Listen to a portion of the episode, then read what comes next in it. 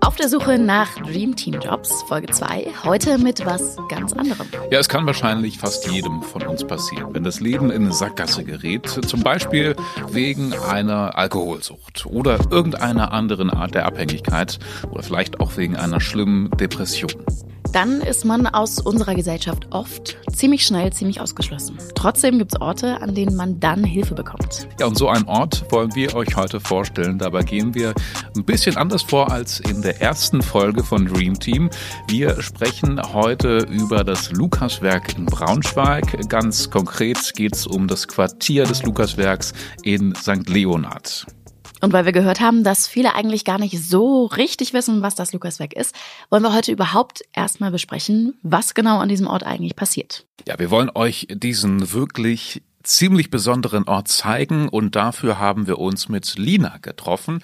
Äh, die Frage ist, was passiert an einem Ort wie dem Lukaswerk? Was für Menschen arbeiten da? Wie ist es dort zu arbeiten? Was sind so die Herausforderungen im Job und wie kriegt man einen Menschen so wie Lina quasi wieder auf die Schiene? Denn Lina ging es wirklich ziemlich bescheiden und das Lukaswerk hat ihr aus ihrer bisher allergrößten Krise geholfen und das äh, finde ich total faszinierend faszinierend.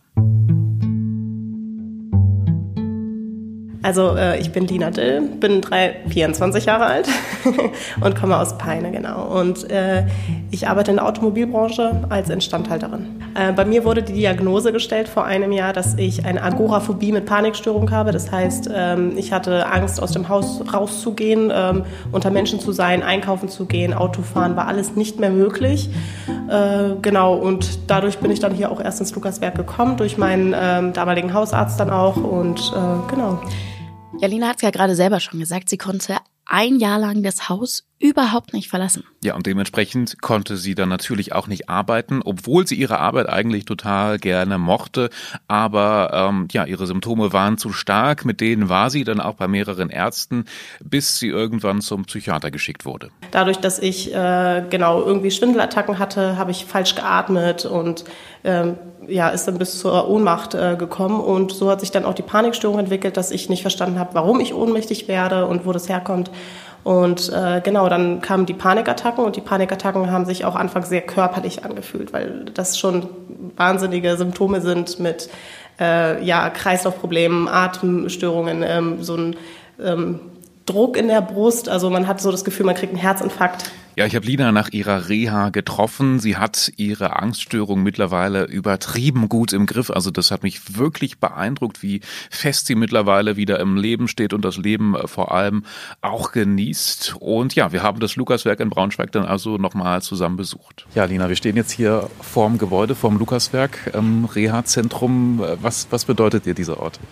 Ähm, ja, eigentlich ähm, eine Veränderung, also wieder Hoffnung ähm, und irgendwo auch so ein Heimatsgefühl tatsächlich. Heimatsgefühl, das ja. ist ja schon krass, das sagen zu können. Ja, also ist es wirklich, weil man ja während dieser Panikattacke, dadurch, dass man ja so selten aus dem Haus rausgegangen ist, war das so wieder so ein Auffangort. Also es hat mich wieder so ein bisschen aufgefangen. Man hat hier Leute kennengelernt, mit denen man eine wirklich enge Beziehung eingegangen ist, weil man halt seine Probleme durchgesprochen hat. Tür geht automatisch auf. Ja, genau. Also für wen ist das Lukaswerk jetzt eigentlich gedacht? Ja, das müssen wir erstmal ganz kurz klären. Ähm, es ist für Menschen, die unter Abhängigkeiten oder wie bei Lina unter psychischen Krankheiten leiden. All das ist ja leider immer noch ein ziemliches Tabuthema. Das Lukaswerk in Braunschweig ist aber die Anlaufstelle für Menschen mit solchen Problemen. Im Lukaswerk gibt es zwei Bereiche. Auch das muss man noch sagen. Einmal eine Fachambulanz und ein Reha-Zentrum mit wiederum zwei Tageskliniken. Also das Besondere ist im Grunde, dass wir hier die ganze Bevölkerung wieder gespiegelt bekommen. Bis zum Manager und irgendeine Führungsposition begleitend.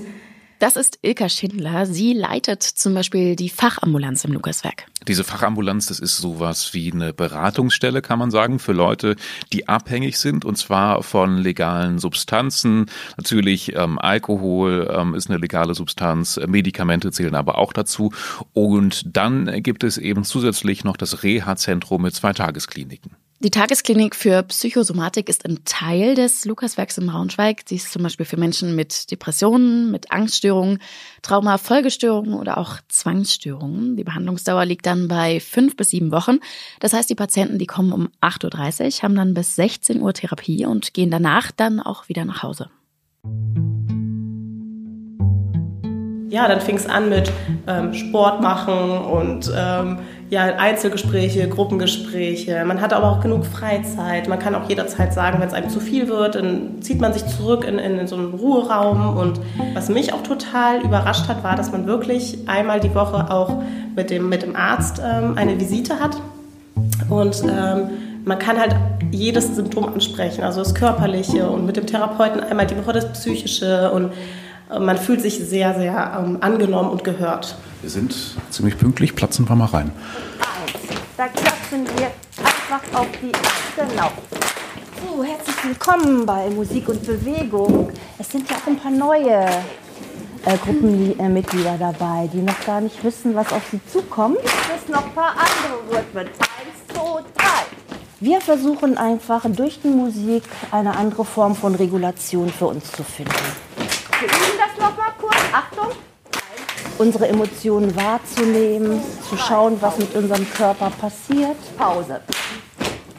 Pause. Sehr gut.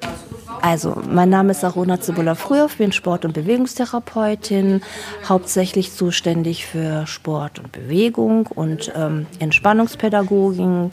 Äh, ich unterrichte auch verschiedene Entspannungstechniken wie PMR oder autogenes Training und eben auch Musik und Bewegung, um auch nochmal ein anderes, äh, ja, einen anderen Ventil zu finden für die Leute, um eine Entspannung in Anführungszeichen zu erreichen, eine Regulierung halt. Ja, das war auch wirklich toll. Musik und Bewegung bei Arona Cebula Frühhoff. Äh, bei ihr hat man wirklich gemerkt, äh, wie viel Spaß der Job ihr zum einen macht. Äh, sie ist ursprünglich eine ausgebildete Sport- und Gymnastiklehrerin.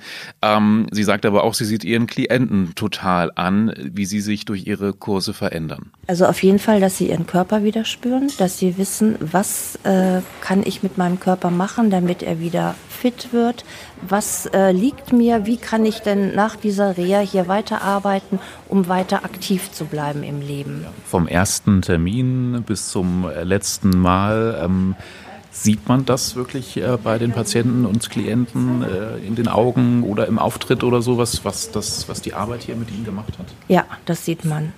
Weil am Anfang ist es echt verhalten und die wissen ja gar nicht, was kommt auf sie zu. Und man merkt, dass sie sich immer mehr öffnen. Sie kommen mit ihrem Körper besser klar, sie verändern ihr Bewegungsverhalten. Also man erreicht schon eine Menge. Was mir auf jeden Fall auffällt, wenn wir hier so durch die Gänge wandeln, ist, dass man eigentlich von jedem freundlich empfangen wird und alle total offen sind.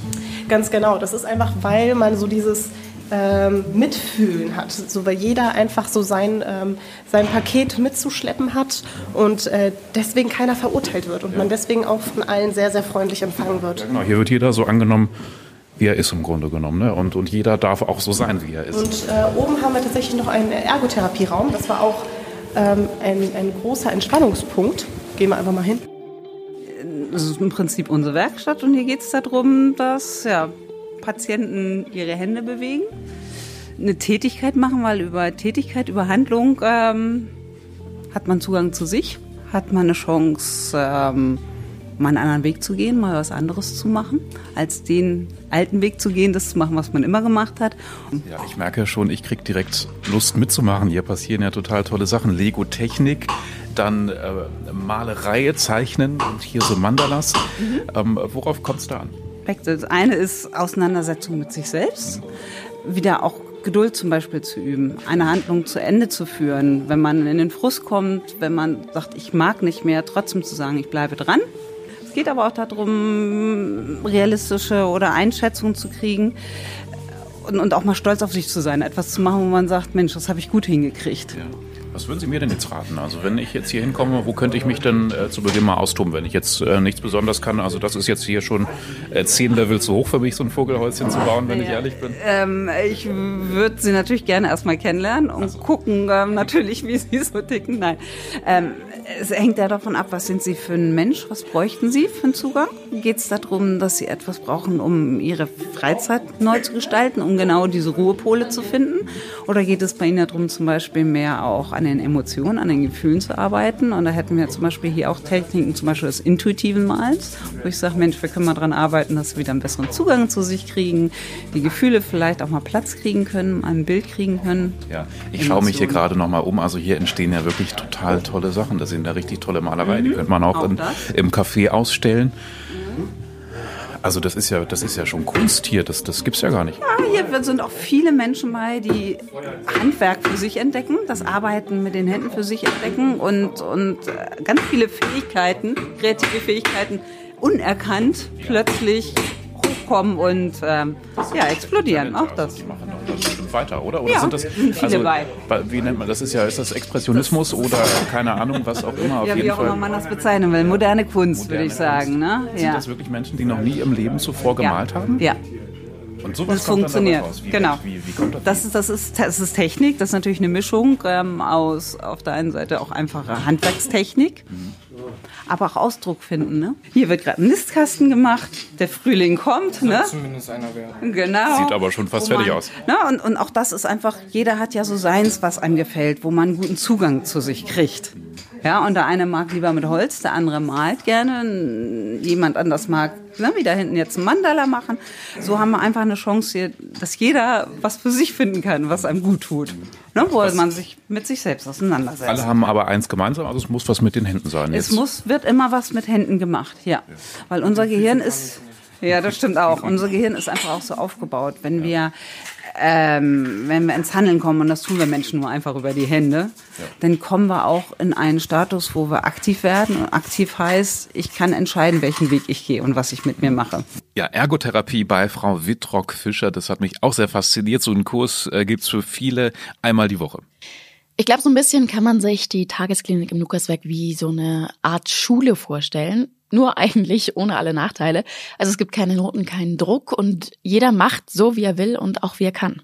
Ja, oder eher jeder so, wie er kann und wie er braucht, würde ich sagen. Ähm, alles natürlich auch unter ärztlicher Betreuung. Dr. Tuna Utschkun ist leitender Oberarzt am Lukaswerk und für die Tageskliniken zuständig. Wir erstellen einen individuellen Behandlungsplan. Wir haben hier ähm, das Angebot von Gruppentherapien, Einzeltherapien, Ergotherapien, Sport- und Bewegungstherapien ähm, mit einer Lehrküche. Wir haben ja unterschiedliche Entspannungsmöglichkeiten, äh, wie zum Beispiel Qigong, Yoga. Ja, Dr. Utschkun macht zum Beispiel die Erstgespräche, wenn es äh, in die Aufnahme geht, Sprechstunden zwischendurch, Visiten natürlich auch und eben auch die sozialmedizinische Beurteilung von Klienten. Er schaut sich also an, in welchem Zustand sie sind und schaut dann eben, was sie brauchen und ja, wie, wie inwiefern sie auch Fortschritte machen. Wir versuchen hier die ähm Leistungsfähigkeit wiederherstellen bzw. aufrechterhalten. Das müssen wir nochmal betonen. Also im Lukaswerk in der Reha halt, da kommen die Menschen hin, nachdem sie zum Beispiel schon in einer Akutklinik waren und da dann wieder von Grund auf aufgepäppelt worden sind. Ja, genau. Und das Lukaswerk sorgt dann eben auch dafür, dass die Menschen ähm, wieder ihren Platz in der Gesellschaft finden wahnsinnig wichtige Aufgabe, finde ich. Zum einen für die Gesellschaft, aber auch für jeden Einzelnen irgendwie. Und dafür muss man sich den Menschen halt auch in all seinen Facetten anschauen. Also eine möglichst ganzheitliche Sicht ist wichtig. Also darauf kommt es an und da gehört dann eben auch sowas wie die Ernährung zu. Ich bin Tanja Treis-Schurgut, die Ernährungsfachkraft hier im Hause, Diplom-Ökotrophologin. Und ich begleite sie montags eben in der Ernährungsgruppe mit wechselnden Themen und biete darüber hinaus auch äh, eine individuelle Ernährungsberatung an, falls Sie sich dafür interessieren oder falls es eben falls wir auch den Bedarf sehen. Ja, das ist Tanja Dreis-Skurt. Sie erklärt, dass Ernährung schon echt wichtig ist und eben auch viel mit äh, Psyche zu tun hat. ähm, häufig mit äh, Teilnehmenden zu tun, die ähm, ja teilweise psychisch bedingt äh, oder auch ähm, ja anders begründet, äh, auch mit Heißhungerattacken ähm, sich herumplagen, ähm, häufig auch übergewichtig sind oder aber auf der anderen Seite tatsächlich sogenannte ähm, äh, Stressesser sind, äh, äh, Entschuldigung, Stresshungerer sind, die in äh, etwas stressigeren oder krisenhaften äh, Lebenssituationen gar nichts mehr runterbekommen, sich nicht mehr fürs Essen interessieren und dann natürlich auch irgendwo Gefahr laufen, in eine Mangelversorgung zu geraten und ähm, das Leistung, die Leistungsfähigkeit, das Wohlbefinden natürlich dementsprechend auch darunter leiden. Das klingt erstmal alles irgendwie nur noch Spaß, muss man sagen. So also habe ich es auch erlebt. Ähm, natürlich hat das Ganze aber trotzdem auch eine gewisse Ernsthaftigkeit. Und ich finde, man merkt vor allen Dingen auch, dass das eben nicht so ganz trocken medizinisch ist, eine Behandlung nach der anderen, sondern es geht auch um das Soziale in der Reha. Ja, genau. Also wer sich für einen Job in diesem Bereich interessiert, als Therapeut vielleicht oder auch als Sozialarbeiter, ähm, da kann man schon sagen, das ist echt eine ganz andere Ebene, mit Menschen zu arbeiten, als wenn man es jetzt zum Beispiel mit der Pflege vergleicht. Ähm, und diese andere Ebene erfordert, glaube ich, einerseits ähm, sicher eine Menge Geduld, aber äh, macht eben auch trotzdem richtig Spaß, könnte ich wetten. Jetzt haben wir ja schon so ein paar Kurse in der Tagesklinik kennengelernt und vor allem auch die Therapeuten, aber es gibt ja noch viel mehr Menschen, die im Lukaswerk arbeiten. Was sind das denn zum Beispiel für welche? Ja, neben Ärzten und Therapeuten, von denen wir gerade ja auch schon einige gehört haben, gibt es natürlich auch Sozialarbeiter, die dann zum Beispiel Suchtkranke beraten und ihnen erklären, ähm, was es für Therapiemöglichkeiten gibt und die dann auch bei Behördengängen helfen. Also es ist schon so eine eins zu eins Betreuung. Wir würden beide gemeinsam einen Sozialbericht erstellen, der umfasst ungefähr sechs Seiten. Da geht es so ein bisschen um ihr Leben. Wer sind sie? Was wollen sie? Was sind ihre Ziele? Ich würde Ihnen heute schon mal die Antragsunterlagen mitgeben. Die sind von der Deutschen Rentenversicherung. Sie können schon mal beginnen, die auszufüllen. Und wenn es da Schwierigkeiten geben sollte, dann können wir da gemeinsam noch mal schauen. In den Antragsunterlagen ist auch ein Befundbericht dabei. Den führt der Hausarzt aus. Der muss auch aktuelle Blutwerte erheben. Die dürfen nicht älter als vier Wochen sein. Und dann, wenn die Bewilligung da ist, die Kostenzusage, dann können wir im Grunde loslegen mit der Behandlung. Ja, so klingt das dann. Ich habe mit ähm, Ilka Schindler, die wir vorhin schon mal gehört haben, ähm, einmal durchgespielt, wie das denn so ist als Klient, wenn man ähm, zum Beispiel mit, mit einer Abhängigkeit in der Fachambulanz aufgenommen wird und äh, dann sein Erstgespräch hat da kommt auf jeden Fall ein ganzer Haufen Arbeit auf mhm. dich zu. So klingt es zumindest erstmal. Ja, in der Tat. Aber auch eben ähm, beeindruckend, was für ein großer Schritt ist. Das habe ich dann direkt gemerkt, wenn zum Beispiel Alkoholkranke sich tatsächlich eben endlich mal ein Herz fassen irgendwann und sagen, okay, ich gehe da jetzt hin und mach das. Naja, die Leute kommen auf jeden Fall erstmal ziemlich aufgeregt hierher. Ähm, manche sind natürlich auch geschickt, ne? manche sind sozusagen fremdmotiviert. Da möchte dann der der Arbeitgeber oder Ehefrau, Ehemann, dass die hier irgendwas machen. Manche kommen auch einfach und sagen, ich weiß auch nicht, was es ist, aber irgendwie möchte ich, dass es mir besser geht. Dann ähm, definieren wir erstmal, was wäre denn besser. Das ist schon eine Challenge, glaube ich, sich auf jeden einzulassen und da auch total wertfrei zu sein dann. Wobei, wenn wir jetzt nur auf die Sucht schauen, äh, kann man sagen, die Ursachen sind oft ähnlich. Es geht viel um Stress oder Stressbewältigung. es geht viel um Belohnung, um Entspannung, ähm, darum, dass ja irgendwie im sozialen Miteinander oder irgendwas nicht so richtig funktioniert und konsumiert wird, um sich besser zu fühlen. Letztendlich machen ja alle Drogen das Gleiche. Sie bewirken zumindest kurzfristig, dass es mir gut geht. Und diesem Wunsch, dass es einem gut geht, hat ja im Grunde jeder in der Bevölkerung. Aber ich glaube auch, die große Aufgabe für den Sozialarbeiter ist dann individuell echt herauszufinden, was man alles tun kann. Das ist ja wahrscheinlich bei jedem unterschiedlich. Das ist so individuell, was das Ziel ist. Ne? Also es macht nicht jeder eine Behandlung, ist auch nicht unbedingt erforderlich. Gerade vielleicht bei, bei Leuten, die, sagen wir mal, eine Gerichtsauflage haben oder sowas. Da geht es dann schon um einige Gespräche und um Selbstreflexion oder zu gucken, dass ähm, weniger konsumiert wird, damit diese Straftaten nicht mehr geschehen. Suchttherapeut, Suchtberaterin, das ist wie in der letzten Folge wahrscheinlich ja auch wieder ein Job, der bei Außenstehenden ja doch für Irritation sorgen kann. Wenn ich so in meinem Bekanntenkreis beschreibe, dass ich in einer Suchthilfeeinrichtung arbeite, ähm, sind die schon eher irritiert. Ich will nicht sagen erschrocken, aber zumindest so ein Stück weit, oh, das ist aber ein heftiger Job. Ähm, ich empfinde das gar nicht so. Also ich habe hier durchaus ähm, Freude an der Arbeit. Und es gibt, finde ich, noch einen Punkt, der die Arbeit mit Suchtkranken so ein bisschen schwer machen kann. Und ähm, das ist dann, glaube ich, auch der große Unterschied zum Beispiel zur Krankenpflege. Manchmal ist es so, ähm, dass Klienten oder Klientinnen mir irgendwann mal eine E-Mail schreiben, so ein halbes Jahr später und so berichten, wie es so weitergegangen ist. Das freut mich immer sehr. Ähm, ansonsten ist das häufig so, dass man äh, ja nicht weiß, was dabei rausgekommen ist, sozusagen. Ne, ob äh, das nach einem Jahr nach Entlassung immer noch erfolgreich war oder nicht. Das ist ein bisschen schade tatsächlich. Ja, das ist anscheinend was, womit man dann auch leben muss. Also klar, es kann ja nicht jeder rückfallfrei bleiben.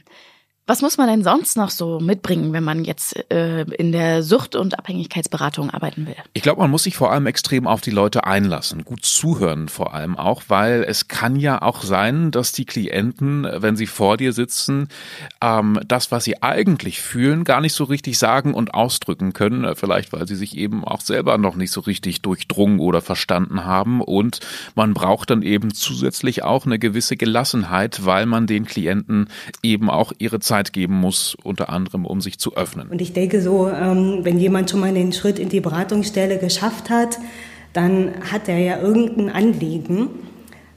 Selbst wenn, wenn er nicht viel berichtet oder so am Anfang, dann ähm, lasse ich den einfach erstmal ankommen. Aber dann geht es ja schon auch darum, sich nackig zu machen, oder? Alles auf den Tisch zu legen. Ja, der ist ja erstmal nur mit mir im, im Einzelkontakt, derjenige. Ähm, natürlich berichtet er mir erstmal nur das, was er auch möchte. Manche Sachen, die werden natürlich auch erst im halben Jahr deutlich oder so. Umso schöner ist es dann wahrscheinlich, wenn man wirklich auch einen Fortschritt sieht und merkt, ey, der Mensch, der verändert sich, der nimmt das an, was ich hier mache. Ich sag dir, also bei Lina vorhin, als wir das gehört haben, da habe ich echt auch so ein bisschen Tränen in den Augen bekommen, weil das klang echt mega schlimm, was sie durchmachen musste. Also die Angststörung. Aber gleichzeitig wirkt sie dann auch wie ein toller, starker, selbstbewusster Mensch und ich denke, da hat das Lukaswerk auch einen gewissen Anteil ran. Ähm, tatsächlich sind es die Gruppentherapien gewesen, weil ähm, das einfach nochmal dieses Verständnis gegeben hat, hey, du bist nicht alleine mit dieser Krankheit und es ist egal, in was für einem Alter oder in was für einer Situation du bist. Ähm, man kann da wieder rauskommen. Und ich glaube, so das war so dieses, dieser Schlüsselmoment, wo ich verstanden habe, wo man wirklich dann sich vorgestellt hat in der Gruppe und jeder so ein bisschen erzählt hat, was sein Problem ist, wo man dann verstanden hat, okay, so schlecht, so, so ich sag jetzt mal so schlecht, dass man halt jetzt sterben würde oder sowas, geht es mir ja auch gar nicht. Ja, Lina hat ja fünf Wochen ähm, Tagesklinik gemacht, also jeden Tag wirklich von 8 bis 16 Uhr. Das hat sie jetzt hinter sich, macht aber eben noch äh, jetzt hinterher einmal wöchentlich die sogenannte Nachsorge mit Gruppentherapien und Gesprächen. Und jetzt ist sie quasi also ein neuer Mensch, kann man so sagen?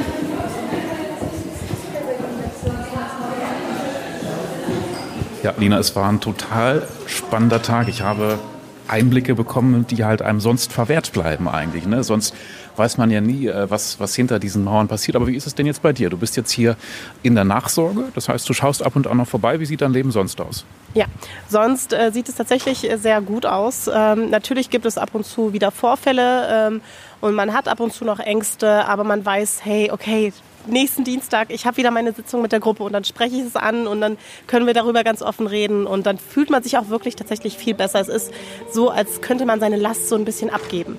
Und äh, das gibt einem ganz, ganz viel Ruhe und äh, ich habe auch wieder ganz viel Selbstbewusstsein äh, bekommen durch äh, die Therapie hier, ähm, weil ich halt jetzt sehr offen mit dem Thema umgehe und äh, auch sehr oft angesprochen werde und ähm, ja, das Gefühl einfach habe, hey, ich habe äh, eine Panikstörung bewältigen können. Ähm, ja, jetzt kann mich nichts mehr zerstören. Ist so, ey, das muss man erstmal von sich sagen können. Ne? Wenn man das geschafft hat, dann kann einen doch eigentlich nichts mehr was anhaben. Äh, total. Also es ist jetzt, ich mache jetzt auch Dinge, die ich vorher noch nie gemacht habe. Ich traue mich jetzt Achterbahn fahren und also es ist der Wahnsinn. Ich hatte, ich hatte vorher Höhenangst und jetzt denke ich mir so, boah, ich will irgendwas ausprobieren, was mit Höhe ist. Man hat so wieder so dieses, man will Dinge ausprobieren, weil man jetzt so diesen Mut hat. So.